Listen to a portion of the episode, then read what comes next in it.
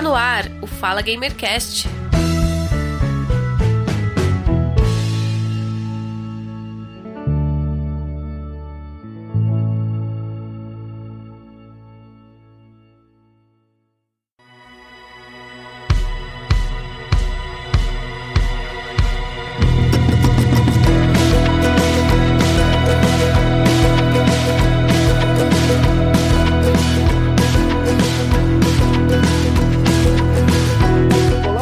Eu sou o Giovanni Rezende e este é o Fala Gamercast número 57. Hoje nós vamos falar sobre muita coisa aqui no podcast. Uh, vamos falar sobre arte, design, jogos, ilustração, HQ, cosplay e eu estou recebendo aqui, depois de muito tempo, um filho a casa torna, um, a pessoa que vocês amam ouvir. Começou tudo isso aqui junto comigo, Guga Ravidel. Seja bem-vindo. Fala aí, galera, boa noite. Boa noite, Giovanni. Boa noite, Alice.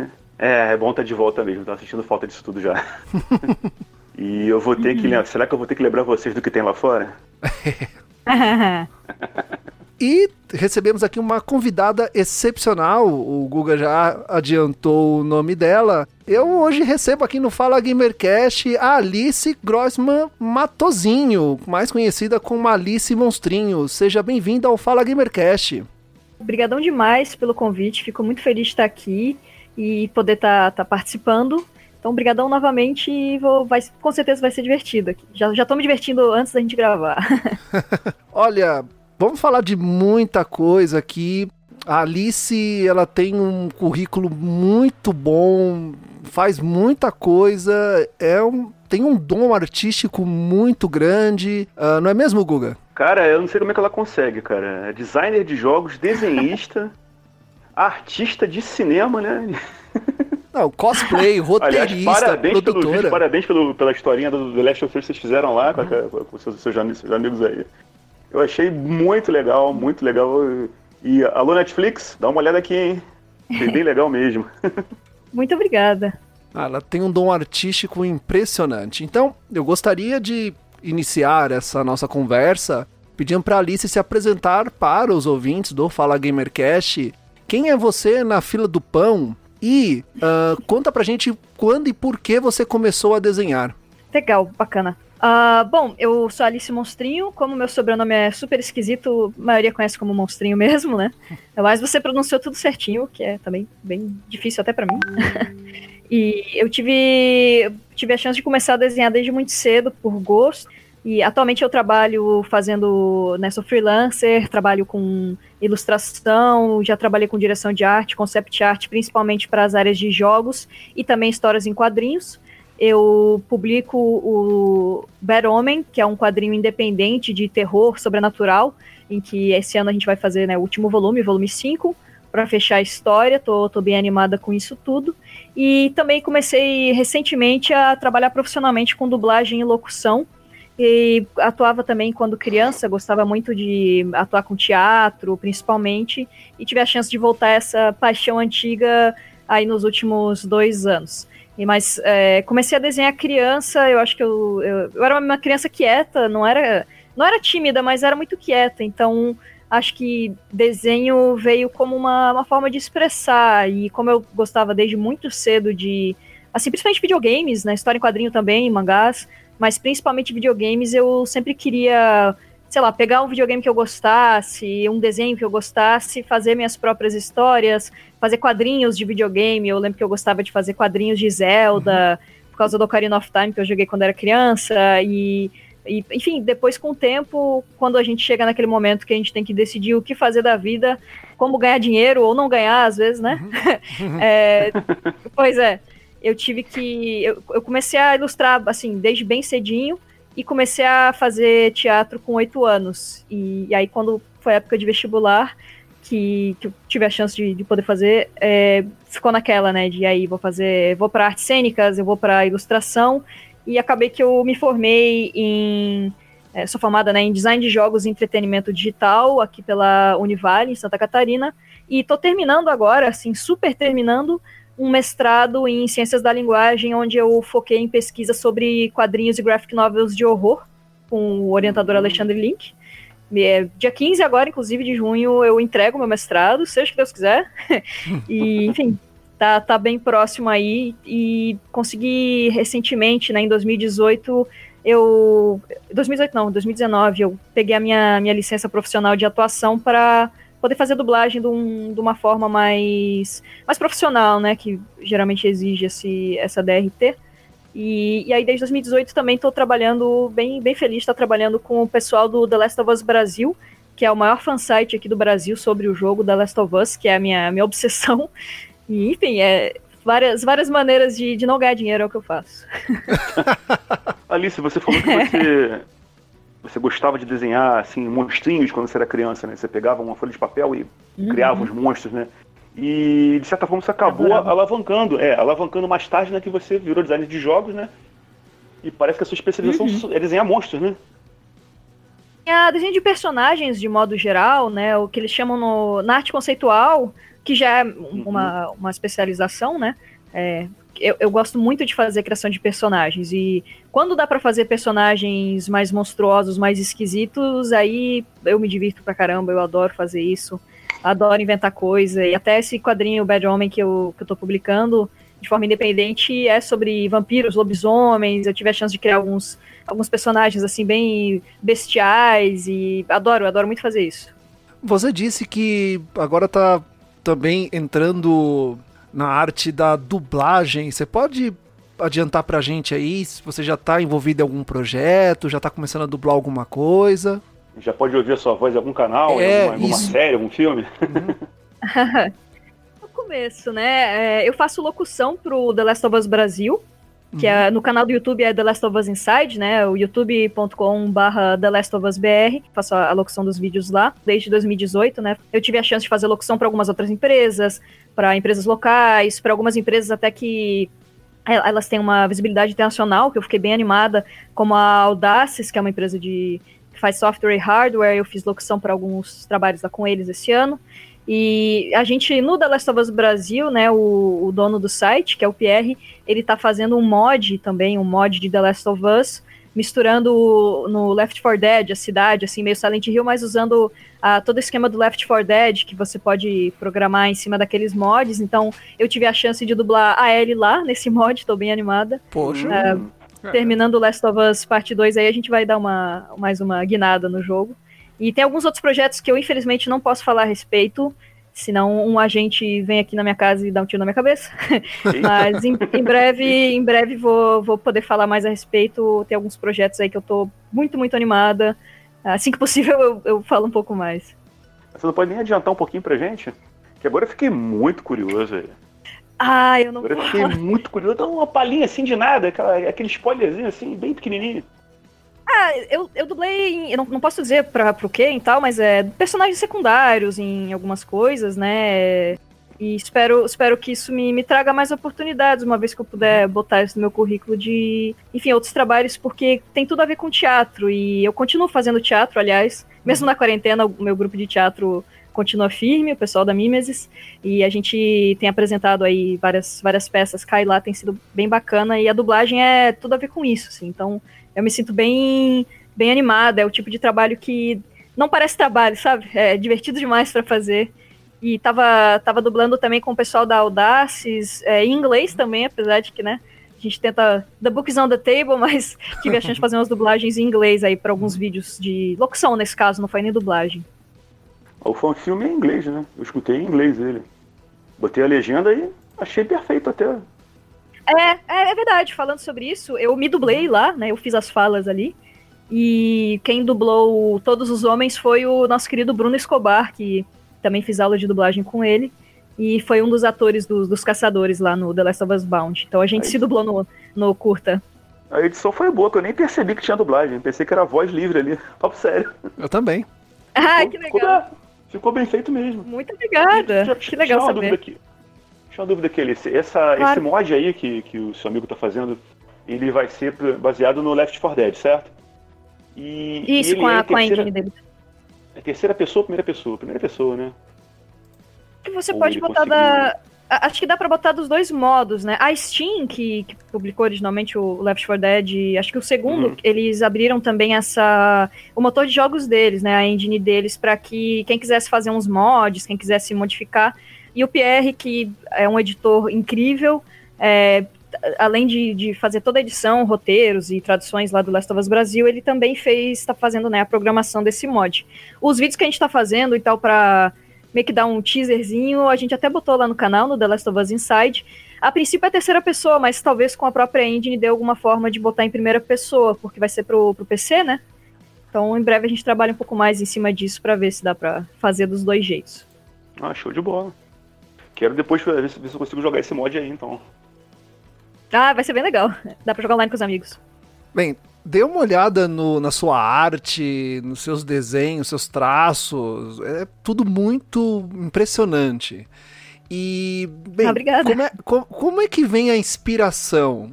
O seu processo de ilustração, isso ocorre de forma puramente mental ou você precisa de alguma inspiração? Você é especialista em desenhar monstros, em histórias de monstros, assistir talvez algum filme, jogar algum jogo, ouvir alguma música, Raby Zombie, não sei. Como é que é esse processo aí? Acho que depende um pouco para qual vai ser a, o, o, propósito e qual vai ser a complexidade do projeto, mas inspiração, infelizmente, não dá para contar com isso, sabe? É, é muito mais você ter a prática e você saber o, os, os, passos. Então, qualquer trabalho que eu vou fazer, na verdade, seja uma história em quadrinho, seja um uh, ilustrar o personagem de alguém, seja uma arte conceitual, eu vou sempre primeiro pesquisar acerca daquele tema, né? Então, se um cliente para qualquer mídia vai me dizer que quer um monstro, sei lá, baseado num, num rato, aí eu vou procurar imagens de rato, imagens de monstro, pensar qual que é o, o a, a, temática, né? Vai ser para um jogo, vai ser para um quadrinho, vai ser uma ilustração só para alguma coisa e pesquisar várias referências para que é, é, você precisa de ideias, né? E essas ideias não dá para esperar ter inspiração, senão atrasa todos os projetos. É muito difícil, assim, pipocar de repente, ah, acordei com essa inspiração, né? Uhum. E aí a pesquisa e depois vários e vários esboços pensando em ideia, e depois aí de, um, de uns 20, 30 esboços, às vezes, sim, bem, bem simplificado, aí a gente começa a trabalhar em cima do, do que estiver funcionando melhor, tanto para mim quanto para cliente. Quando é trabalho para mim, assim, ah, é, por exemplo, esse quadrinho independente, uh, eu tenho, lógico, meus prazos, mas a história é minha, os personagens são, são meus, e o fato de não ter editora dá uma liberdade criativa maior, e então envolve, vamos dizer, um pouco mais de inspiração e pesquisa em lugares que talvez eu não fosse esperar. Então, por exemplo, o terceiro volume desse, desse meu quadrinho, do Bad Omen, eu peguei muita inspiração de Sherlock Holmes, de algumas histórias do Sherlock Holmes, apesar de que, é, sei lá, é um quadrinho de terror sobre lobisomens é, e o vampiro infiltrando num outro bando de vampiro, mas as ideias do, do próprio Sherlock Holmes, de alguns, alguns livros como o Vale do Terror, do Sherlock Holmes, eles me, me deram assim, é tipo, oh, essa ideia, se eu pegar esse conceito aqui e juntar, só que em vez disso vai ser lobisomem, em vez de terminar assim, vai terminar assado. Às vezes são, são lugares bem diferentes que a gente vai ter uma, uma ideia, mas praticamente é sempre uma o mesmo fluxograma, sabe? De fazer pesquisa, elaborar ideias, pegar o que funciona melhor, ver com o cliente se tiver, se for o caso, um trabalho para cliente, ou ver comigo aí o que, que funciona, e depois só vai fazer a, tipo, a arte final, outros esboços mais, mais, assim, elaborados, e cor é a última coisa que eu faço, quando eu faço, e, enfim, geralmente é, é, é mais metodologia e, e, menos inspiração, assim. Queria ter mais tempo de ter inspiração, mas infelizmente, aquela coisa, trabalho é trabalho, né, a gente tem que fazer e entregar no prazo. Com certeza. Você tem algum ilustrador ou, ou algum diretor de, diretor de cinema assim que você fala, ah, essa aqui é a minha inspiração. Essa pessoa aqui que desenha assim esse, esse personagem, ou então esse artista, é, ou então esse diretor que fez tal filme, você, você poderia compartilhar com a gente? Tim Burton. é, ah, sabe que nem tanto. Tim Burton seria uma é, faria, faria todo sentido, aliás, mas uh, de diretores, eu gosto muito do Wes Anderson o jeito que ele bota hum. que ele bota cores e personagens, né? Ele fez o, o Hotel Budapeste, ele fez uh, os, os Real Tenen, Royal Tenenbaums, agora como é que traduziu isso? Acho que era os, os a família Tenenbaum. Acho que é os Fabulosos Tenenbaums. Eu acho, né? Os Fabulosos Tenenbaums. Que, que é, é, é, até aquele, é, é aquele filme com o. Ah, não, não daquele ator. Aquele que fez Quem Vai Ficar com Mary, né? Esqueci o nome dele. Ah, tem uma galera, tem uma galera muito boa lá, assim. E eu gosto dele, e aí, claro, né? Eu, eu adoro o Tarantino, adoro ah. ver coisas sangrentas e galera se matando. Recentemente eu tenho, tenho visto alguns. Até deixa eu procurar o, o nome aqui desse diretor. O diretor que fez A Bruxa. É, deixa eu... Rapaz, Robert Edgers. Robert Edgers. É muito bom os trabalhos, o jeito que ele cria suspense, né? E ele fez o Farol também, o, o, tem outros filmes aí dele que eu quero ver, e enfim, tem sido muito bacana. E às vezes eu pego coisas aleatórias de filmes mesmo, né? Então, o Mad Max Fury Road foi uma explosão de inspiração para mim, assim. É, nossa, porque, nossa, muito bom, é muito, muito incrível. Mesmo. O do George Aliás, Miller, eu, posso lembrar de George. George Miller eu coloco é, é, é assim, uma surpresa, né? Tanto o, o Mad Max é, Estrada da Fúria, quanto o Blade Runner 2049, que foi um filme injustiçado quando saiu, mas que é, isso, aqui, é, isso aqui é, previsão minha. Eu acho que com o tempo ele vai ser reconhecido, assim como foi o Blade Runner anterior, né? Que saiu do cinema na década de 80, né? Se não me engano, acho que foi 88, 89. E não, não teve aquele reconhecimento, o público não conseguiu entender virou um coach, né? Virou um filme coach, alavancou Sim. a carreira do, do Harrison Ford. E hoje, para mim, é o meu filme favorito. É um filme que eu vejo, tá passando assim, não sei quantas vezes eu vou parar de fazer o que eu tô fazendo e vou lá ver. Vou lá dar atenção para ele. Não, é maravilhoso, é muito. Eu amo Blade Runner e apesar de alguns pesares, né, que pra época não, não se discutia tanto, é, eu acho a, toda a fotografia e a, o, tem alguma coisa em histórias melancólicas que me pegam, assim, que eu, que eu gosto muito. A, a mensagem, enfim, de, do, do que, que é a vida, o, o, valor da vida, eu achei muito incrível e adoro, assim. Mas, pra falar a verdade, eu, eu pego geralmente um pouco mais de inspiração em, em ilustradores, assim, e ilustradoras, né? Tem uma, tem uma galera, tipo, uhum. tipo, o Gerald Brom, que fez ilustrações pro, pro Vampiro à Máscara e para outras várias coisas, ele é muito incrível.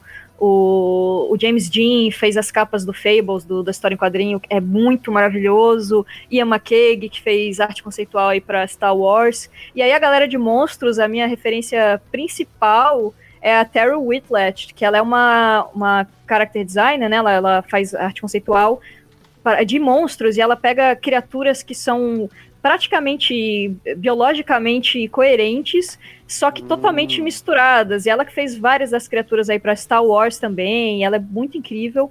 Ela e a Akino Nishimura, que é uma, uma artista japonesa que fez artes aí para Capcom. A Sam Hogg também é muito, muito legal o jeito que ela faz as cores. Ela com certeza também tem inspiração do, do Brom. Então é legal ver assim, que às vezes a gente se inspira em duas pessoas, só que elas é, mutuamente inspiram-se umas nas outras, é muito bacana isso. É de Vampiro à Máscara você pode falar comigo à vontade, que eu jogo RPG desde 90. Então jogo você vai gostar do meu quadrinho. Desde 90. Tenho duas tatuagens de, de Vampire à Máscara, estou, estou mestrando uma aventura clã? no momento. Uh, favorito? Clã tatuado, né? ah, não, tatuado eu tenho, Bru, eu tenho o Gangrel e tenho o Tsinice. Certíssimo, Mas não são meus dois clãs preferidos. É, no caso não são meus favoritos. Meus favoritos são Bruhá e atualmente um pouco de Malcaviano. Passei a entender mais os Malcavianos. Olha que legal. Ah, eu, Alice, seria Bruhá, com certeza, mais Gangrel e Com certeza, com certeza. Com certeza. Um Bruhá um pouquinho de ah, então historiadora você... também, né? Pelo, pelo dom artístico. É, do Tsimice por isso, né? Tem uns Tsimice com, com uns gostos artísticos um pouco peculiares me atrai. aquela forma, aquela forma de fazer arte deles, né?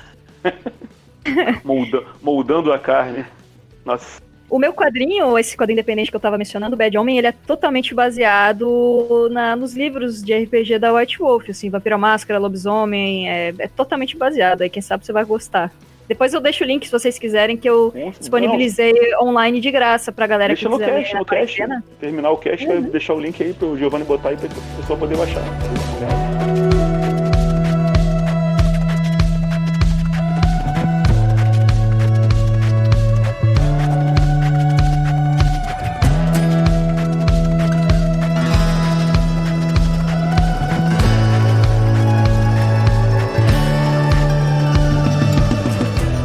falado sobre conceito de arte, lobisomem, filmes de terror, acredito que a Alice assistiu aquela série de mini-filmes daquela locadora vermelha, é, Love Death Robots. O assunto de vocês me lembrou muito Metamorfos. Não sei se ela assistiu. Que eu não assisti, tá na minha lista faz meses pra eu assistir. Você não assistiu Love Acredite, Death Robots? Acredite, uma falha de caráter dessa aqui. Você vai Cê é só louco. assistir quando acabar o cast. É, isso é verdade. Não, Alice, tá certo. Alice acabou aqui o cast, você vai, compra cerveja, compra vinho, não sei. Liga o ar-condicionado e vai assistir Love, Death and Robots, que pra mim é a melhor série da Netflix. É, como eles não têm uma Disparado. sequência. É, o meu marido adorou. Meu marido viu, falou, vai assistir, e aí eu tô até agora no meio de coisa que está pra entregar, não assisti ainda. É imperdoável, Sim. imperdoável. É excelente. Inclusive, eu vou aproveitar aqui agora, então, inclusive, hein, Giovanni? Quando sair a, a segunda temporada, a gente chama a Alice pra gravar com a gente, hein? É claro, voltar Já a tem, fazer né? o, o- Voltar a fazer. análise. Sim. Porque, porque, deixa eu explicar pra Alice aqui rapidinho. Uhum. É porque a série, Alice, ela tem tudo que, tudo que interessa a você. Ela tem terror, na medida certa, tem um pouco de aventura, muita carnificina, e tem aquela coisa que você vê os- o- o- alguns episódios e fala, cara, isso aí daria mostrar em quadrinhos foda. Não, isso aí, se você quiser pegar e fazer uma série, seria foda. Se você quiser pegar e fazer um jogo de sair melhor ainda. Então é aquela coisa, eu acho que é a tua cara. Eu acho que é a tua cara, acho que você vai gostar. Não, eu tenho que ver mesmo. Essa é da- dos que tá na minha lista. Esse e o Parasita são dois que eu, assim, tô muito, muito precisando, Tu não viu também Parasita? precisando ver. Pois é, viu só? Eu, culpa, a culpa é do mestrado. Vou botar a culpa no meu mestrado aí, viu? Não, É um tranquilo. álibi bom. Mestrado e Eu não só trabalho. vi, eu fiquei na torcida pro filme ganhar. Quando o filme ganhou, eu falei, caraca, que filmaço. Eles terem finalmente nomeado algum filme estrangeiro. Mereceu, tá? Vou falar pra vocês, mereceu. É um filmaço. Ah, eu vou- em breve vou assistir, quem sabe a semana mesmo aí se eu conseguir tempo. Bem, antes da gente ir pra parte legal, que é a parte dos jogos, eu queria fazer uma última pergunta. Alice, como é que foi a recepção dos seus familiares, dos seus amigos próximos, quando você decidiu empenhar o seu tempo de vida ah, em ser ilustradora, quadrinista, cosplay, trabalhar com HQ, design, jogos, ilustração? Como é que foi a recepção? Porque geralmente ah, quem tem os pais ali dos anos 60, anos 70, querem que siga aquela pirâmide da Santíssima Trindade das profissões, né? Médico, direito engenheiro. Que fugir disso, você vai passar fome. Então, como é que foi a recepção? Como é que foi no começo e como é hoje? Você falou uma coisa bem interessante, porque a, a minha família, né, meu pai e minha mãe são médicos. Minha mãe dá, dá aula é, há, há 30 anos na, aqui na Universidade Federal, né, sobre de medicina, e meu pai é médico também desde sempre. E aí eu vim ovelha negra, totalmente longe da medicina, mas uma coisa que eu sou absurdamente privilegiada é porque eles nunca me podaram, sabe? Eles nunca cortaram Legal. as asinhas, igual, infelizmente, aí muitos pais de artistas, de artistas, aliás, incríveis e que têm um trabalho muito bom, sofreram muito para chegar onde estão por causa dessa falta de incentivo. Mas os meus pais é, foram muito legais comigo, nunca assim. é, Eles, lógico, sempre vão sugerir, ah, o que, que, você acha? Tem essas opções aqui. Mas é, sempre teve um incentivo muito grande. Tanto que desde muito cedo, assim, eu, eu queria fazer teatro, eu queria fazer é, eu queria desenhar e, sabe, eles, eles me incentivavam. Eu até comecei a fazer teatro com oito anos, comecei a fazer a aula de desenho. é, eu fiz um curso de uns meses aí em. Agora nem lembro que ano foi isso, mas eu tinha 10 anos, 10, 11 anos, então eles não só aceitavam isso, como me incentivavam. E foi bem bacana que as primeiras vezes que eu tava pegando, tipo, ah, vou fazer agora um quadrinho. E aí, quando eu tinha, acho que 12 anos, eu fiz uma história em quadrinhos da minha cachorrinha, na época, a Linguiça era o nome dela. Deus a tenha, a linguiça. E foi muito legal que a minha mãe e o meu padrasto, né? Meu padrasto é designer, é designer gráfico, designer de produtos, eles me ajudaram e a gente imprimiu, publicou, deu para os familiares. E foi na época que a minha mãe estava escrevendo um livro dela sobre o doutorado. E aí a gente meio que lançou juntas. Então foi uma coisa que é, desde cedo me deu um, assim, muita confiança, assim, de que se meus pais estão do meu, do meu lado, tá tudo bem nisso. Então, acho que foi com certeza das coisas que mais me facilitou continuar nesse tipo de carreira, né? E claro, eu sou muito teimosa também, coitado. Se eles falassem que não, é, eu ia continuar sendo teimosa e não tinha jeito de me tirar da, da arte, não. E como você vê o mercado hoje em dia? Como, que você, como é que você acha que está o mercado, assim, pro, aqui em, em, nível de Brasil, assim, falando, né? Você acha que está uhum. crescendo, uhum. ainda tem espaço para muita gente, ou está meio saturado?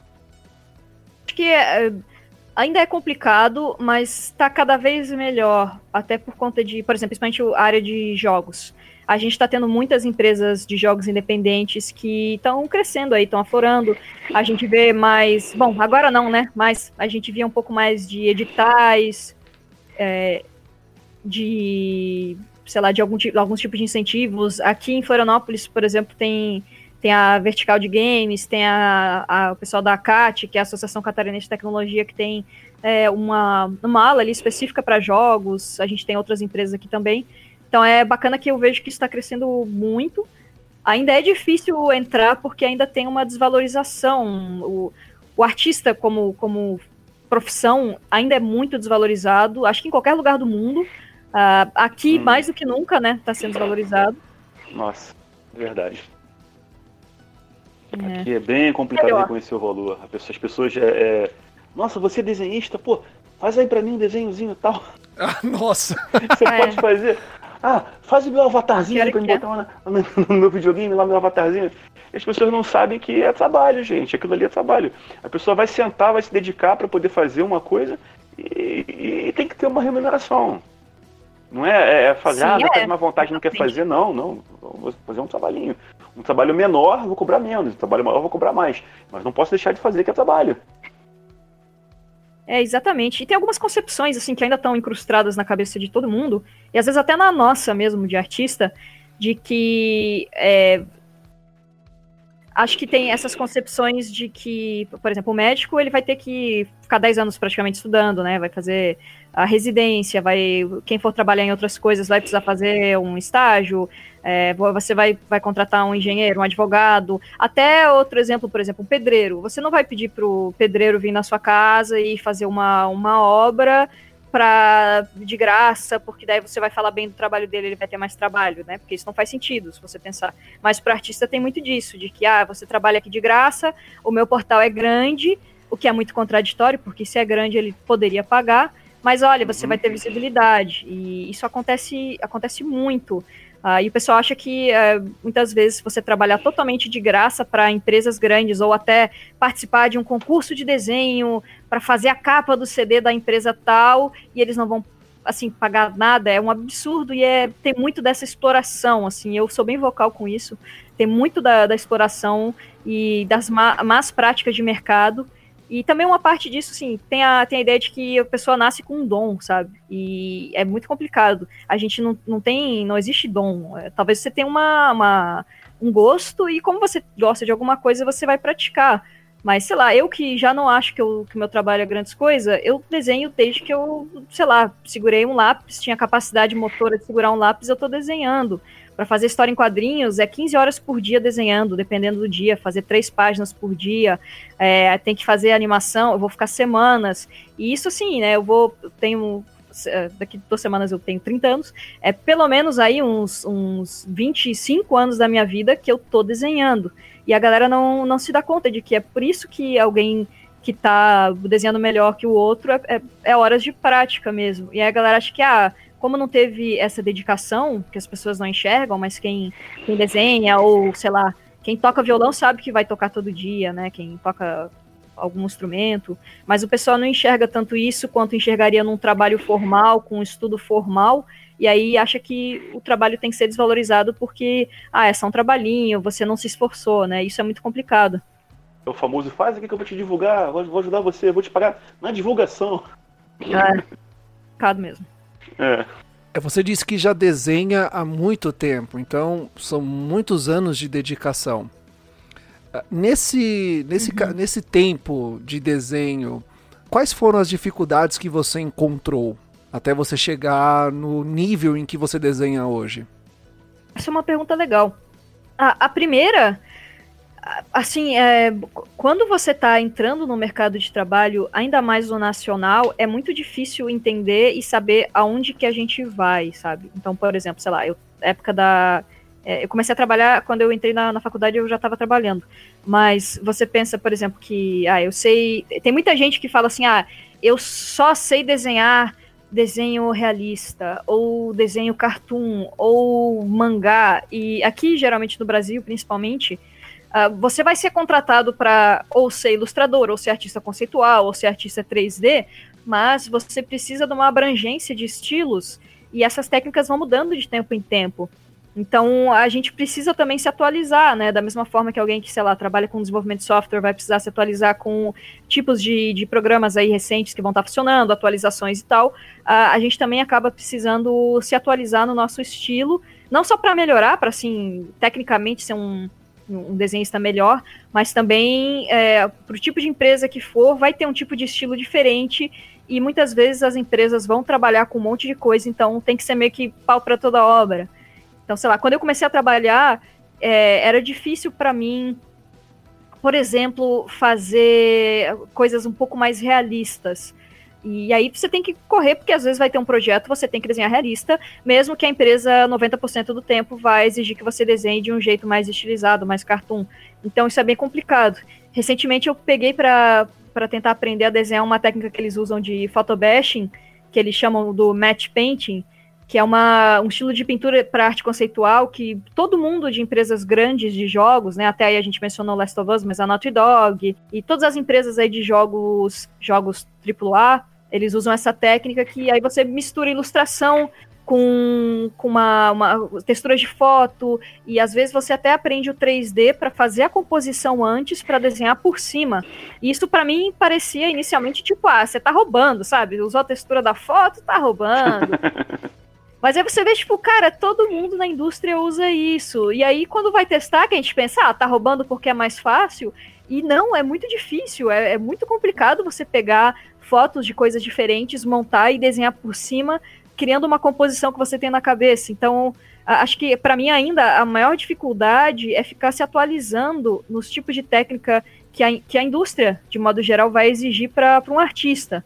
E, e, tem muito que ser esse esquema de tipo, sei lá, se eu, por exemplo, meu meu trabalho do sonho seria trabalhar na Naughty Dog lá que faz o Last of Us. Eu sei que eu preciso dominar muito bem essa técnica de pintura e provavelmente aprender uma coisa ou outra de 3D para poder juntar com essa técnica de pintura. Então você tem que ficar correndo atrás de tudo, enquanto eu vou ter clientes que vão me pedir para, sei lá, recentemente eu tive um cliente, um cliente ótimo, aliás, que me pediu para fazer arte conceitual e criar personagens que eram macaquinhos para um desenho infantil.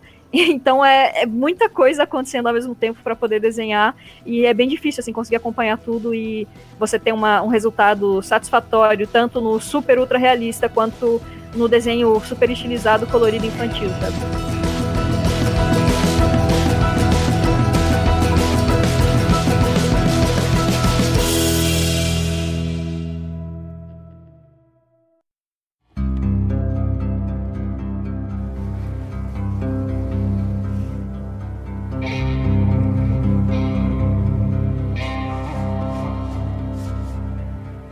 sei o que aconteceu.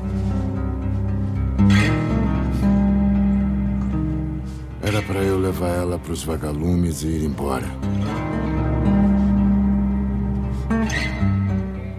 Você atravessa meio país com a pessoa.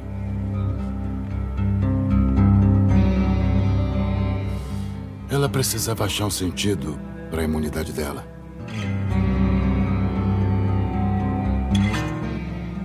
Acho que eu estava começando a acreditar nessa história de cura.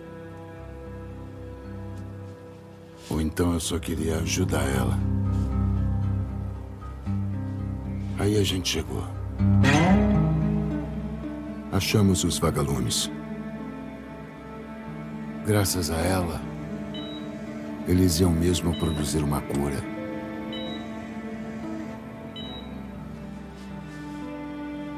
O único problema é que ela morreria. Deus! Doutor! O que você está fazendo aqui? Não vou deixar você levar ela. Ela é o futuro. Pensa em todo mundo que vamos salvar.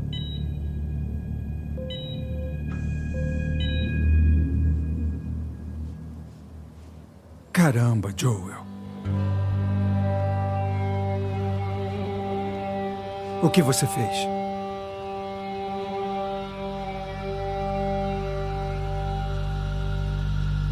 Salvei ela.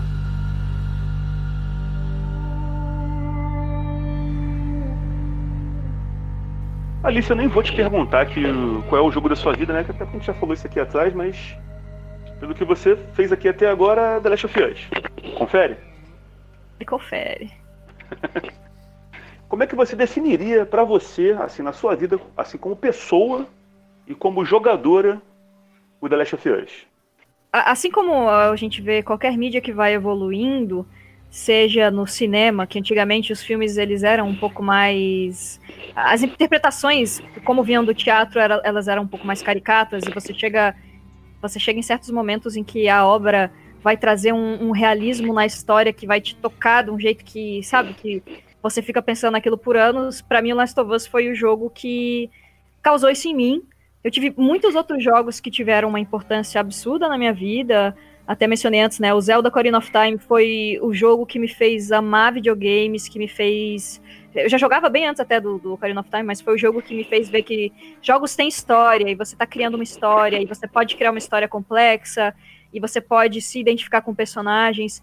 E, e depois no Last of Us, eu. Pra mim, ele é. Ele, você vê, a história dele, se, for, se a gente for destrinchar de um jeito bem simples, é um, um grupo né, que tem que levar uma garota imune a uma doença super letal do ponto A ao ponto B para achar uma cura. É, é muito simples se for pensar. O esquema da jogabilidade, ah, em terceira pessoa, você monta algumas coisas, dá uns tiros. Simples. Ah, a música, principalmente em violão, simples, se for pensar dessa forma. Mas o que eu acho que faz o Last of Us ser o que ele é, é que todos os detalhes são feitos com uma maestria que, para mim, na minha opinião, ainda não tinha sido feita em jogos, ao menos não, não tinha me tocado tanto em jogos. Então, na hora de criar essa história, de levar a garotinha do ponto A ao ponto B, é, dá a sensação que você está no mundo de verdade. A imersão que você sente e o amor que você sente por esses personagens me fez muito. Assim, é como se fossem pessoas de verdade que eu amo de verdade. E que eu sinto na pele delas o que, que elas estão sentindo. E, e ainda teve uma, um aspecto a mais para mim que, para mim o Joe e a Ellie são meus personagens preferidos do universo, mas mulheres, de modo geral, não são muito bem representadas em videogames ou, ou quadrinhos, né?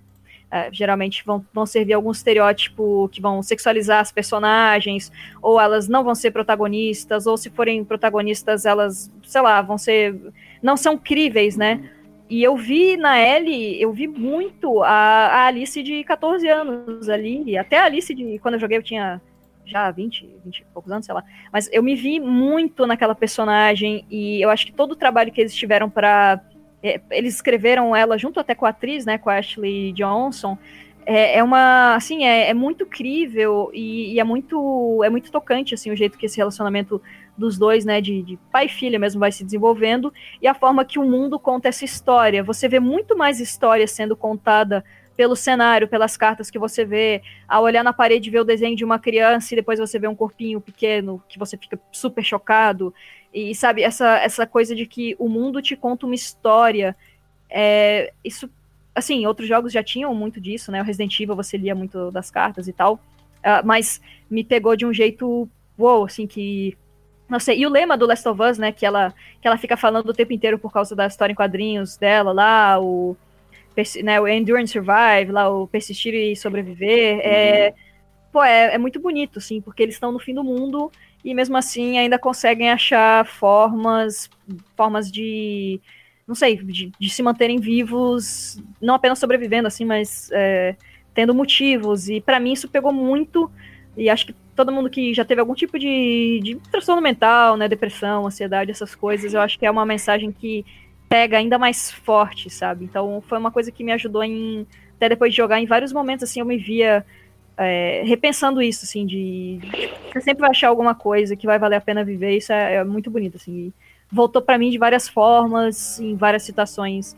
de altos e baixos meus e a coisa que eu achei uma coincidência incrível também é que depois de tantos adiamentos, o Last of Us Part 2 vai sair no meu aniversário. Então eu falei, cara, não é possível. Oh. Vai lançar no dia do meu aniversário. Então eu falei, cara, não tem como não ser o jogo da minha vida, sabe? É, é, sobre a representação das mulheres, eu acho que isso está mudando de forma, forma, bem devagar. Eu acho que a gente pode, a gente pode é. sim dizer né, que, a, que a Ellie é, é uma, uma boa representação. Perfeito, sim. Apesar, apesar de que no, no, na parte 1 o, o Joel, né, você joga mais, muito mais com o Joel do que com a Ellie, mas é notável você ver o, o crescimento da, da, da, personagem.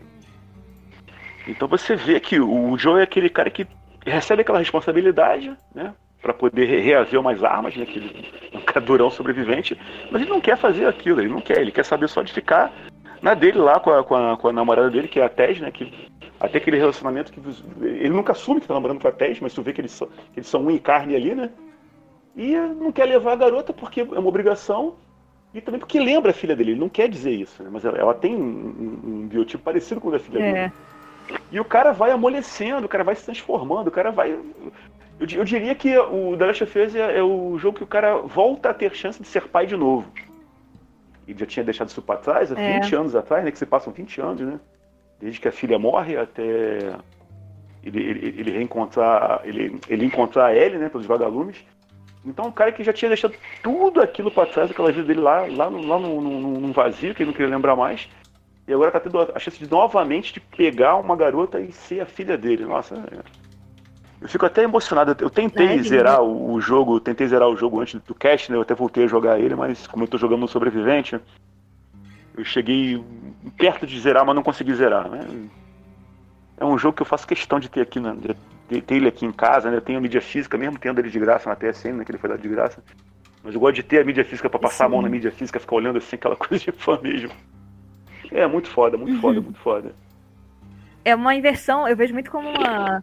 Eles invertem os papéis, né, depois e. Sim, sim. Porque sim, sim. ele começa como cara fechado e ela que quer animar ele, quer falar e quer, e quer ter essa conexão. E depois da, daquela. toda aquela saga dela, né, quando ele quase morre, que ela tá lá com aquele David lá, o maluco pedófilo bizarro. É ela que vai se fechando e a gente vê ele que. É canibal, ele... ele é canibal, o David é canibal. É, a, a cidadezinha lá toda é canibal. Cidade é, de canibais. O cara é canibal, ele queria levar ela pra lá pra ela fazer parte do grupo dele lá. É, Caraca. e tem uma, tem uma sutileza ali que mostra que ele, que ele é pedófilo também, né? Que ele tinha outros interesses, que é, é muito agoniante quando a gente joga. Mas é, eu achei. Então, nessa parte, inclusive, né? Ah, não, tem, jogo, tem sim, tem sim. Lembrei agora, tem, tem sim uma coisa dele pegar a mão no pescoço é, dela. Nossa, lembrei agora, é, meu É muito. Uh, tem mesmo, spoiler é do forte, primeiro jogo, né? Desculpa quem não jogou o primeiro jogo, mas é, o Joe tem uma ah, situação de quase morte. É, quem não jogou o primeiro jogo que não quiser ouvir, mas o, o, ele tem uma situação não, de quase não é morte. spoiler, né? É. Não deve ser mais spoiler, né? O jogo já tem mais de 7 anos, né, cara?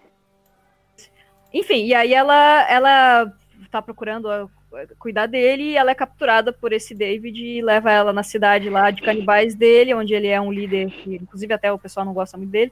Mas o que eu achei muito incrível é porque daí você volta a jogar com o Joe, você tortura a galera para achar onde tá a Ellie, e eu tinha certeza, por todas as mídias que eu já vi na minha vida, de que o Joe iria lá salvar ela, mas não, ela se salva, sabe? Ela escapa, e depois que o David vai e reencontra ela, e eles têm aquela briga no restaurante lá pegando fogo, ela que se salva, ela que mata ele. Então eu achei a coisa mais incrível do mundo que é, quebrou total a minha expectativa. A gente já tá acostumado, assim, de tipo, ah, a personagem feminina vai ser salva pelo cara. Mas não, a Ellie consegue se salvar. E isso para mim, é... a gente mencionou um pouco mais cedo o Mad Max Estrada da Fúria. Uh, foi incrível, porque da mesma forma que eu fiquei em choque quando né, a, a Furiosa, né, a, uma das protagonistas ali do Mad Max, ela quem mata o vilão. Ela a é Ellie... a protagonista. O Mad é, Max é, é só, ele, ele, é só um NPC, por assim digamos, né? Porque a história porque é dela. Ele... Três, é, e, e, nesse, né, no, no Estrada da Fúria, ele é sempre o NPC, né? Ele vai, ajuda uma galera e depois vai embora, né? Se for pensar, o Max ele é o eterno NPC. Ele é tipo naqueles filmes do Hulk antigo, que ele vai na cidade para resolver um problema e ele arranja o problema, viaja, vai para a próxima cidade e assim por diante. Os, os, os dois. O primeiro Mad Max não tanto, mas o segundo e o terceiro é assim também, né? Ele vai num lugar, resolve o problema deles, é, se mete algum problema, resolve o problema deles e, e aí se vira, né? E vai embora. Mas é, é, muito bacana, assim, ter essa, essa coisa de que ela sabe resolver os problemas, ela ela é capaz, ela é uma garota jovem, ela vai ter as suas limitações, isso é muito bacana como eles mostram na própria jogabilidade, né, a diferença jogar com o Joe, você cai na porrada com todo mundo. A ela, dá duas porradas, ela morre. E é muito legal isso. E acho que, para mim, assim, foi uma. Foi, foi uma sensação muito difícil de descrever, assim, essa. Como eu fiquei emocionada, assim, no, no bom sentido de, tipo, caramba, que legal, ela se salvou. E é meio que meio que uma, um alval pra gente pensar que a gente também é capaz, sabe? De se você fosse sim, super sim. filosófica, né? Tipo, a, ah, é, a gente consegue também, sabe? Também quem jogou, né, o prequel, né? Quem jogou o prequel do, do Last of ah, Us. Sim. Que consegue entender como é que a Ellie é, né? Que ela fica o tempo todo, Joey, me dá uma arma. Joey, me dá uma arma. Você, você tem que ter uma outra pessoa armada uhum. aqui. Não, eu vou te dar uma arma aqui, você é uma criança. E mal sabe ele, né? Que ela, é, antes de conhecer o Joe, já matou pra caramba, né?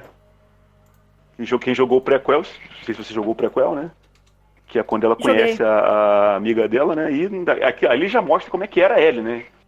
Então, quando ela salva ele, é. quando ela salva o Joel, né, na, naquele hotel, né, que eles estão, né? Que eles estão tentando atravessar o uhum. hotel e o cara pega a cabeça do Joel, joga na poça de água e tá matando o Joel lá, ela pega a arma, pai, mata o cara. Mas é aquela primeira vez que ela mata uma pessoa, né? Que ela mata um ser humano, né? Que ela, que ela fica naquele baque assim, uhum. assim, mas infectada ela já matou pra caramba já. Então tem essa, é, é, é, essa, essa evolução do personagem, é aquela coisa, como é que eu vou dizer? A Ellie evolui naturalmente e perfeitamente, nada forçado. Você vê que é, é, é, normal você entender que aquele mundo lá, a pessoa tem que amadurecer. E a Ellie, por ser muito é. esperta, muito inteligente, ela, ela, ela comprou essa ideia se eu não amadurecer, eu vou morrer. Se eu ficar a garotinha frágilzinha, fraquinha, eu vou morrer.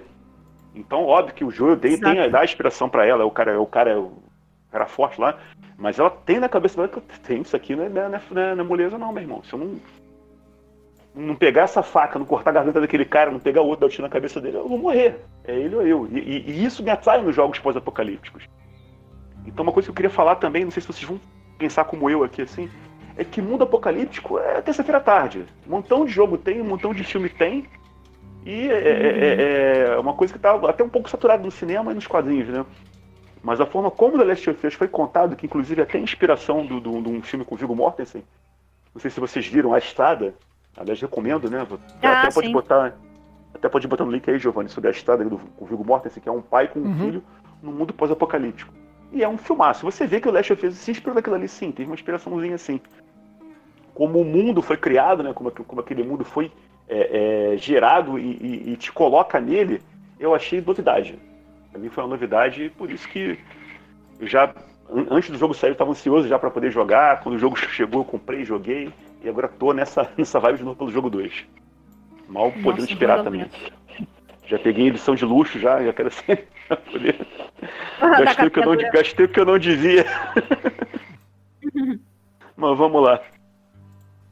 Bom, então agora a gente chega na última parte do cast aqui e eu queria ouvir de todo mundo aqui né, que está presente quais as expectativas da, do The Last of Us Parte 2, o que, que, vocês esperam e quais as ligações que vocês querem ver com, com o filme 1, da evolução de personagem, o, o mundo parece que está um pouco mudado, mudou alguma coisa, né? Se passaram cinco anos.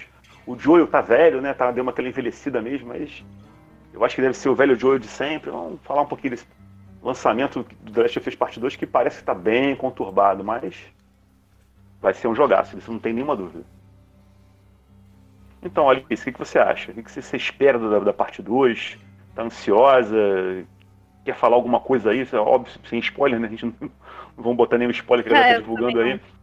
Mas, então, é, bater eu... um papinho aqui sobre parte 2. Não vi os, os, os, leaks lá, os vazamentos, né? Então, é, todas as coisas que eu penso ainda são teorias minhas baseadas no conteúdo que eles mesmos já soltaram, né, oficialmente e tal. Uhum. Mas eu tô muito, muito, muito animada. Eu acho que eu nunca tive. Aliás, eu não tenho dúvida que eu nunca tive tão assim, ansiosa para algum jogo sair. E ainda tô sem acreditar que vai sair no meu aniversário. É muito surreal para mim. Isso é muito, muito louco. Qual o presente aí? O presente aí. Verdade. Pô, presentão. Adiou um monte, né? Confesso que eu não acharia ruim se tivesse saído antes, mas enfim, saindo do meu aniversário, eu estou muito feliz. e eu estou muito animada para ver, uh, mais do que assim, até jogabilidade, gráficos e tal, que para mim importam e eu, eu gosto muito. Eu tô curiosa para conhecer quem é a Ellie e o Joe de agora, sabe? É, para entender uhum. o, o que aconteceu, como eles cresceram. Ao que dei entendendo nos trailers lá que eles mostraram, tem uma, uma certa animosidade entre os dois. Eu não sei se por conta do final do primeiro, talvez, né, que ele, ele mente para ela, e eu não tenho dúvida que a Ellie sabe que ele mentiu, ou pelo menos desconfia. E, enfim, só que a, a, Ellie, a Ellie com 19 anos, eu tô muito curiosa para ver como vai ser essa dinâmica, porque são dois personagens que eu amo, assim, mais que qualquer outro personagem, a, a Ellie e o Joe. E se passaram cinco anos e eles estão nessa nessa paz aí, meio que relativa paz, é muito interessante saber que é, as motivações deles, no fim, vão mudar um pouco, né? A, a, o que, que, ele vai pensar em cinco anos, o que, que a Ellie vai pensar, como que ela vai crescer, como que vai ser essa, esse finalzinho de adolescência dela, né? Essa mudança uhum. pro para o mundo adulto e eu também estou muito animada para conhecer quem vão ser os personagens novos, né? A Dina, o Jesse, e ver como que tá essa dinâmica toda na, na cidade deles lá de Jackson e também descobrir quem é a personagem do martelo lá do, do trailer do, da Paris Games Week. É, Estou muito curiosa porque a atriz que faz ela, né? Ela e a voz dela é a Laura Bailey. E eu sou, nossa, eu amo a Laura Bailey, ela é muito maravilhosa. Ela, ela fez, sei lá, todos os jogos do mundo ela faz dublagem ou atuação e ela participa do Critical Role, que é o pessoal que joga RPG online, né, D&D, junto com a Ashley Johnson da Ellie. É, e tem a, a, cidade, né, que é, é aquela coisa que você vê que é falso, né, cara? A cidadezinha com iluminação, o pessoal dançando, romance no ar, né, a Ellie namorando, e tu vê aquilo aí e tu fala, ó, oh, cara, isso aí... Hum, conhecendo hum, Last of Us como eu conheço não vai durar nada. E aquela. Ao mesmo tempo que você é. quer ver a Ellie feliz, né? Que é uma pessoa que você gosta, você quer ver o pessoal se divertindo, você sabe que uhum. pra você jogar tem que acontecer uma desgraça, né, cara? O que, me... o que move do Last of Us é desgraça. Sim. Então, você... quem, vão... quem... quem será que são os inimigos, né? Parece que vai ser uma seita, né? Uma seita de fanáticos religiosos. Mas será que vão ser só eles? É. Será que esqueceram? Será que esqueceram os vagalumes? E outra pergunta, será que os vagalumes esqueceram a Ellie e o Joel? Porque, pô, massacraram os vagalumes né, no, no jogo. E eu acho que se algum sobrou, como o objetivo deles era fazer a cura, eles devem estar desesperados atrás dela porque querem fazer a cura, afinal, né? Aquela outra facção, essa vai me dar trabalho para eu zerar esse jogo, porque tem a facção lá do WLF, lá que é a, a, a Washington pela, pelo futuro, acho que eles traduziram dessa forma. WLF é do Washington Liberation Front, e eles, eu, ao que dá a entender, eles são uma outra facção que, que não são os serafitas lá, que são os hum. maníacos religiosos, e a galera que tem os cachorros, né? E para mim isso vai pegar, porque eu não mato cachorro em jogo, eu vou apanhar pra, pra caramba pra fechar sem matar os cachorros. E o falar do mundo também, né? Porque, cara, falar um pouquinho aqui do, do, do, do da, da parte 1, né? Um spoilerzinho, porque pô, a galera já jogou, todo mundo já deve ter jogado mesmo, então vamos falar aqui. Na parte final, que o Joel tem aquela, aquela revelação de que a Ellie não vai sobreviver né, na cirurgia, que é uma cirurgia praticamente para perfurar o cérebro dela, né, e, e, tirar lá a cura, e ela não vai sobreviver no processo, né. E aí eu, eu, eu, eu pensando como o Joel aqui, se eu fosse o Joel no lugar dele, eu acho que eu pensaria igual mesmo, cara.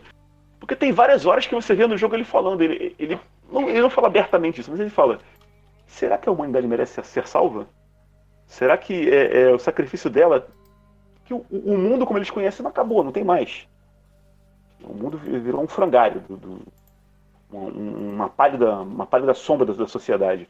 E ele fica naquela, será que vale a pena reerguer isso? Porque o mundo já era aquilo ali mesmo.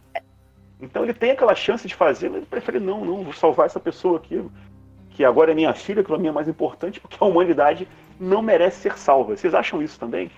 Que a humanidade merecia ser salvo o Joe tomou a decisão correta? Hum. Interpretado dessa forma, mas você falou e, e, é bacana. O que, eu, o que eu tinha interpretado com aquele final e com o desenvolvimento do jogo e dos personagens é que ela é o mundo dele.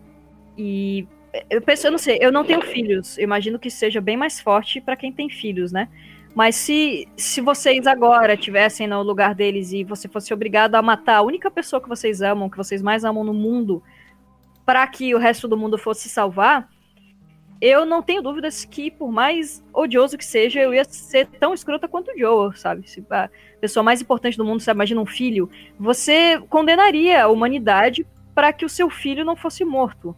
É, eu acho que a, ele, ele é o vilão da história, isso é bacana, porque ele mata dos poucos médicos que, que existem no, naquele mundo, né, pandêmico, ele destrói laboratório, e os vagalumes, eles têm a causa mais nobre ali do jogo inteiro, né, de procurar uma cura, de ter essa, vamos dizer assim, uma política aberta, de, de sabe, de informações e tal, mas, querendo ou não, é, eles ficaram... É, tipo assim, o sacrifício que seria justo, de certa forma, né, pra salvar o mundo, é, o, mundo de, o mundo dele não é aquele mundo, o mundo dele é ele, né, e acho que, acho que na, estando nessa situação, ainda mais se for uma questão de filho, eu acho que muitos pais e mães fariam a mesma coisa, assim, não, nada no mundo su, é, substituiria a Ellie para ele, ela é a, a, única coisa que ele, que ele ama, ela é a razão da, da, tentativa de redenção dele, né? Por tudo que aconteceu pela filhinha dele, ainda mais que ele já sabe muito bem como é perder uma filha. Ele não aceita perder a segunda filha dele. Eu achei muito, muito bonito até esse final e achei. uma das coisas mais incríveis, acho que talvez seja a minha cena preferida no jogo, é justamente essa cena aí no final, quando ele, ele acorda, né? E que eles falam da cirurgia e tal. E ele vai e atira um monte lá no cara, perguntando onde que onde que ela tá, e eu acho muito bonito, assim, acho muito coerente com o personagem, que tá disposto a torturar, a disposto a fazer qualquer coisa por ela, assim, é redenção... Concordo, concordo né? com você, menos que o João não é vilão.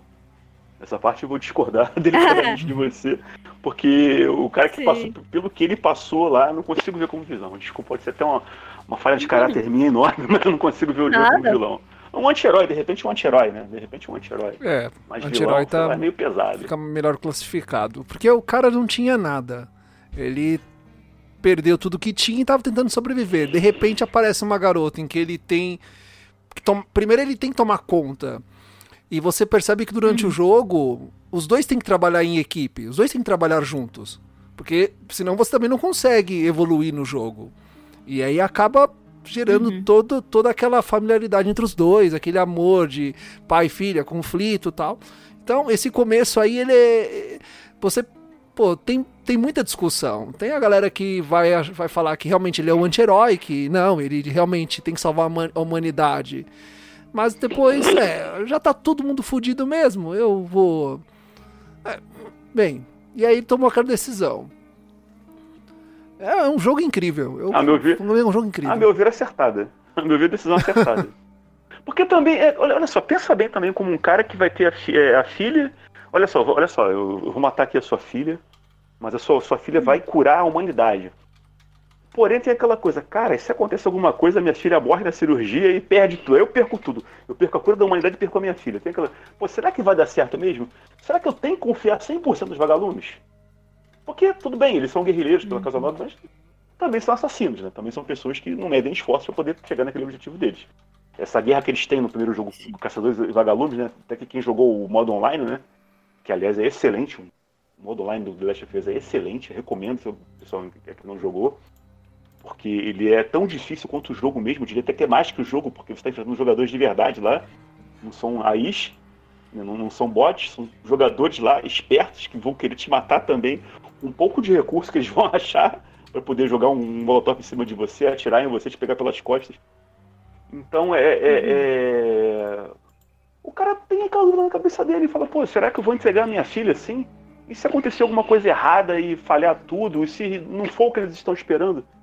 Ah, cara, eu realmente não consigo ver como vilão, não. Até tudo bem, respeito quem acha que ele é vilão. Mas a minha visão é de que ele é um, um, um guerreiro, um anti-herói, de repente, né? E pouco egoísta. É, sim, até é, né? É que um... todo bom vilão tem seus motivos para ser vilão, né? Porque eu penso que o mesmo se ele tivesse a garantia de 200% que a, a, a Ellie traria a vacina e salvaria o mundo, ele teria tomado a mesma decisão. É, e eu também tomaria aquela decisão, né? Então somos e eu acho que ele é, é, então, é. Todo, todo, mundo que vai cometer um ato ruim vai tentar ter uma justificativa. Algumas são. É, algumas você entende a perspectiva da pessoa, outras não. No caso do Joe, eu total entendo e eu acho que eu faria a mesma coisa. Tanto que as, as quatro vezes. Ah, não. As primeiras três vezes que eu joguei o jogo, que eu fechei, eu matei todo mundo na sala. Eu nem sabia que dava para poupar a enfermeira, porque eu tava tão puta da vida que eu saí matando todo mundo. Eu matei geral também. É, Dá pra poupar a alguém? única vez. Você consegue poupar alguém? Não, a única vez Caraca, dá pra você não. matar só o médico, é. A única vez que eu, que eu só matei o médico foi agora que a gente jogou em live stream, até terminamos semana passada, porque aí eu sabia que realmente dá pra só matar o médico, mas enfim, eu, as três primeiras vezes matei todo mundo. Não sabia não, pensei que não dava não. Pensei que realmente você entrou em fúria ali naquele negócio lá, matar geral mesmo. Até porque aquela velha história, tu, tu, tu tá no, no, covil dos caras. Como é que você vai sair dali? Não tem como sair dali. Todo mundo quer a garota. Todo mundo quer a garota. A garota é, é a cura. Então, se eu tiver que dar a minha vida para poder pegar a garota, eu vou, vou fazer. Né? Uhum. É o que a Tess, a Tess percebeu isso antes do Joel. É, a Tess, a Tess percebeu, Tess, Joel, ela... não, não importa, não importa mais isso, Joel. Agora, ela é muito mais importante do que tudo. E eu acho que a Tess tomaria a decisão de deixar a menina. Sim, eu acho que ela ali no lugar de Shane, sim que é né, a troca né, da vida dela pela vacina, eu acho que a Tess teria. A Tess parece ter um envolvimento moral e assim, mais altruísta, né? E o Joe é, é totalmente pessoal ali para ele. O Joe é um cara quebrado pela perda da filha, né? Então isso aí já dá para entender muita coisa. Muita coisa, já dá pra perdoar ele de muitas coisas ali. Nossa, o jogo é tão maravilhoso, eu tô falando com vocês, eu tô lembrando de várias partes do jogo, levando a parte que ele. Aquela pergunta que vai ter, uma, vai ter aquela emboscada perto da cidade que eles estão no carro, né? Ela depois, como é que você sabia disso, Joel? Ah. Ele falou, eu já, estive, eu já estive dos dois lados. Eu adoraria muito, aliás, isso agora voltando às expectativas do parte 2. Não, não sei, não acho que isso vai ter, mas eu adoraria muito, muito mesmo. Se fosse possível jogar com o Joe em algum momento, assim, do, do jogo, ele do outro lado, sabe? Seria muito legal a gente ver Olha, esse início da realmente. pandemia, Seria muito massa, assim, tipo, Sim. logo depois que ele perdeu a Sarah, porque ele é brigado com o Tommy, né, com o irmão dele. A gente não sabe porquê, a gente não sabe qual que é. Ele, ele parece não gostar dos vagalumes e tem toda uma história até chegar onde os 20 anos passaram e ele encontrar Ellie, que seria muito bacana, pelo menos um pedaço dela ser explorado, assim, com o Joe mais novo e, sei lá, fazendo o que ele quer fazer lá com raiva do mundo, né? Eu entendi, na, na, minha compreensão, o Joe não gosta dos vagalumes, não é que ele tem ódio dos vagalumes. É porque é tipo assim, ele vê que a luta dele não é aquela. Ele, como perdeu a filha, ele perdeu tudo. Então o que, que ele vai ser agora? Não, agora eu vou pensar em mim. Então por que, que eu vou querer me ligar em alguma uhum. causa? Vou, vou, por que, que eu vou querer virar soldado? Por que, que eu vou querer virar caçador? Não, não. É nós dois aqui e é só nós dois. E realmente esse é, é um pensamento de mundo pós-apocalíptico que você entende. Que muita, muita gente pensa assim, não, né? Eu até tô voltando à vida do Walking Dead, né? A temporada tá muito boa. E quanto menos gente tiver no meu grupo, melhor. Por quê? Porque a gente fica mais ágil gente consegue se deslocar mais rápido, a gente não tem com quem se preocupar. Vem um outro grupo em guerra com a gente, é só nós dois aqui, então a gente se vira.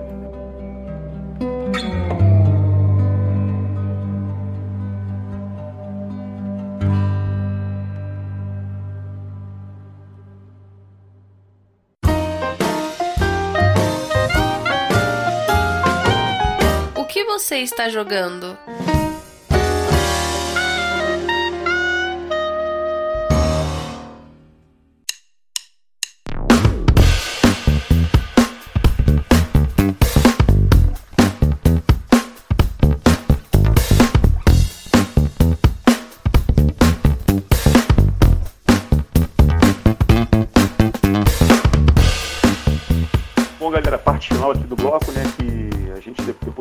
Para Alice fazer o, o, jabá dela, né? Botar os links aí dela, falar sobre as redes sociais dela. E a gente fala também do que a gente está jogando aqui no momento, né? Eu, para não sair do clima, né? Tô tentando zerar pela terceira vez a Last of Us. Tô jogando no dificuldade sobrevivente, né? E confesso que não tô tendo muita dificuldade, tô até indo bem. Eu tinha zerado no normal e no difícil, agora no sobrevivente. Não, não, não, não pensei em encarar ainda o modo punitivo, mas quem sabe na próxima jogatina eu faço modo punitivo e finalizo logo de uma vez. Então eu tô jogando The Last of Us, parte 1, e tô jogando World War Z, né? Já que falar de mundo pós-apocalíptico também, né? Um, um, jogo multiplayer, né? Que depende da galera tá online pra poder jogar. E é isso. Só no momento só esses dois que eu tô me dedicando. E você, Alice, você tá jogando o que de, de jogo? Quer dar alguma dica pra galera aí? Falar de alguma coisa aí? tô bem eclético aqui, época de quarentena. O Last of Us também tô jogando de novo pra. A gente tá fazendo live stream. Terminamos já juntinhos ali, todo mundo em live, o, o, o Last of Us, e agora tô terminando o Left Behind, né? A DLC. Tô. Semana que vem, quarta-feira, agora, aliás, né? Semana já, vou, já vamos terminar. E também estou jogando Animal Crossing New Horizons para dar uma total variada do pós-apocalíptico, que é um joguinho é, pro, pro Nintendo Switch, onde você tem uma ilhazinha e você vai construindo um monte de coisas, vai interagindo. E ele é um jogo para, no final de um dia difícil, você relaxa ali, joga uma horinha, pesca uns peixinhos, pega uns bichinhos, Uhum. eh, bota móveis e coisas na sua ilha, e é isso. É o jogo que eu, que eu uso, tipo, antes de dormir, eu gosto de jogar uma horinha, meia hora, às vezes nem uma hora. Mas, enfim, uns- uma meia hora de Animal Crossing por dia antes de dormir para dar aquela relaxada e tentar não pensar em todas as coisas ruins que estão acontecendo no mundo. É, é um jogo bom para isso. Aliás, esse jogo tá um maior sucesso, né? Animal Crossing tá vendo um monte de famosos aí É. fazer propaganda dele. Eu vi outro dia o, o Dani Terro falar, o, o Machete, né, falar que queria jogar online com a galera. Eu falei, caraca, o Machete tá jogando Animal Crossing. Nossa, é demais isso. Nunca imaginei que ele fosse jogar Animal Crossing. A Brie Larson e o Elijah Wood, vez ou outra, vão visitar, tipo, as ilhazinhas lá do, do resto da galera. Muito massa. Caraca, eu jogava. maneiro. Eu jogava muito a versão anterior, que era o New Leaf, que tinha pro 3DS. Eu adorava jogar, joguei, meu Deus, perdi muitas horas da minha vida jogando aquilo. Então tava muito animada pra lançar esse jogo novo, porque eu gosto da dinâmica do Animal Crossing. Eu sou, aliás, pra jogo, de modo geral, eu sou super eclética. Adoro jogar coisas que vão matar, pirar, destruir. Mas, às vezes, pegar um, um Animal Crossing, um Pokémon, tem o seu valor. então tô jogando eh, os dois ao mesmo tempo. Bem, eu estou jogando Red Dead Redemption 2. Finalizei o modo história, que aliás é um excelente jogo. Eu não vou comentar muito aqui sobre o final, porque o final me surpreendeu. É uma história muito bonita. eh, do Arthur, do John Marston, da Abigail e de todo o bando. O cenário, a ambientação, ah, os NPCs, jogabilidade, as missões. É, é- gente, é, é- muito. Aquele jogo é lindo, ele é muito bonito, dá pra você fazer muita coisa. ah, tem muita coisa pra fazer.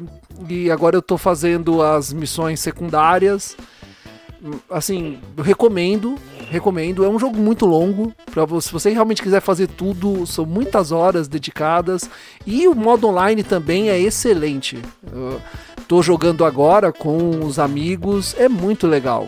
Então, eu tô jogando Red Dead 2 e recomendo também. Eu também tenho Red Dead 2, também vou adiantar um pouquinho, que eu tô só no comecinho da história ainda, que eu parei pra jogar um Ih, monte de coisa velha, né? Como Vai sempre. levar tempo. e vai longe.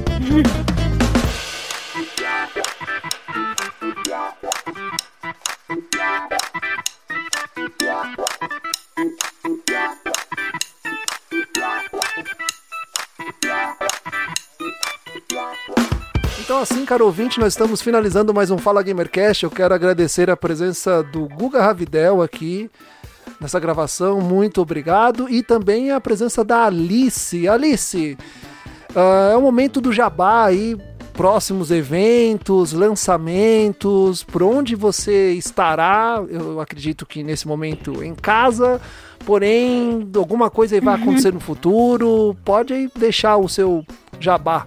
Muito obrigada novamente, foi ótimo. E o tempo passou voando, eu nem vi aí, já passou, sei lá, uma hora, uma hora e meia, e eu, meu Deus, o tempo passou voando, foi ótimo. Enfim, eu sou Alice Monstrinho, as minhas redes sociais todas são Alice Monstrinho. Eu posto é, bastante das minhas artes, ilustrações no Instagram e no ArtStation também, artstation.com.br Alice Monstrinho. Mas a rede que eu, que eu tô mais ativa é o Twitter, então tudo é Alice Monstrinho. E eu também faço parte do, da equipe do The Last of Us Brasil, onde todas as nossas redes sociais são The Last of Us BR. A gente está preparando, não sei, dependendo de- da, da data de publicação desse cast, se eu vou estar falando no pro pre- presente ou pro futuro, mas ah, no dia 18 de junho, que é o dia anterior ao lançamento do The Last of Us Parte 2, e também meu aniversário, ah, a gente está planejando, né?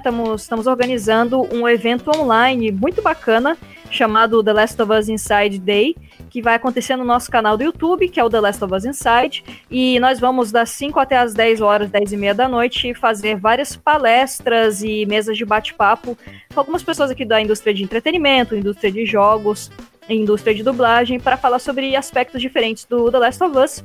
Alguns dos painéis aí que a gente está bem animado, né, sobre é, como o terror é abordado em The Last of Us, sobre dinâmicas sociais e como escrever um mundo pós-apocalíptico, e sobre arte, a gente vai fazer uma análise de arte, e também sobre como se faz a localização e dublagem de videogames. Alguns dos convidados aí que eu estou muito animada, a Miriam Fischer, a dubladora da Tess, que nós mencionamos aqui, né, a Tess, é, ela vai estar presente, então vai ser bem legal. Às 9 horas da noite vai ter a palestra com ela. Junto, junto também vai estar o Igor Biduk, do, do, do versão dublada, que é uma pessoa que eu adoro, acompanho o conteúdo. E também o André Mello, que ele já dirigiu, é, foi diretor de, de, de dublagem em mais de 30 jogos de videogame aí de sucesso também vai estar acompanhando a gente, e outros vários convidados. Quem quiser dar uma olhadinha, o nosso site é thelastofus.com.br e vai ter a programação lá, a gente está planejando já soltar a programação essa semana. Quem quiser nos acompanhar vai sair pelo YouTube, tudo de grátis, todo mundo podendo ver aí do conforto das, das suas casas. E estão convidados aí a acompanhar o trabalho do Last of Us Brasil. Quem quiser também me seguir, manda um oi aí nas redes sociais que eu sou bem, bem comunicativa. Obrigado novamente. Ah, que isso. Valeu, Alice. É bom voltar a gravar com você, Giovanni. Muito, muito obrigado aí pela essa oportunidade de voltar aqui pro Fala Gamercast. E dizer que, pô, me diverti muito hoje, cara. Foi muito bom. Foi muito boa a gravação. Espero que futuramente a gente possa gravar mais casts com a Alice. Assim que também torcer para acabar essa pandemia, também pra galera poder voltar a fazer as coisas, poder voltar a ter vida normal. Né? Vamos ver se melhora, né? É isso aí, eu também quero agradecer a presença dos dois. Adorei conhecer a Alice e bem tudo que ela faz e já fez e ainda é vai ser capaz de fazer e toda a sua interação com a ilustração, com The Last of Us, uh, todos os links por de onde você vai encontrar a Alice, caro ouvinte, estarão na descrição desse podcast. E eu recomendo que você assista os vídeos do canal dela em que ela desenha ao vivo. É bonito, é muito legal mesmo. Então, caro ouvinte do Fala Gamercast, nós teremos um encontro marcado no próximo episódio. Tchau. Ah, valeu, Tchau. galera. Tchau. Tchau, tchau. Valeu.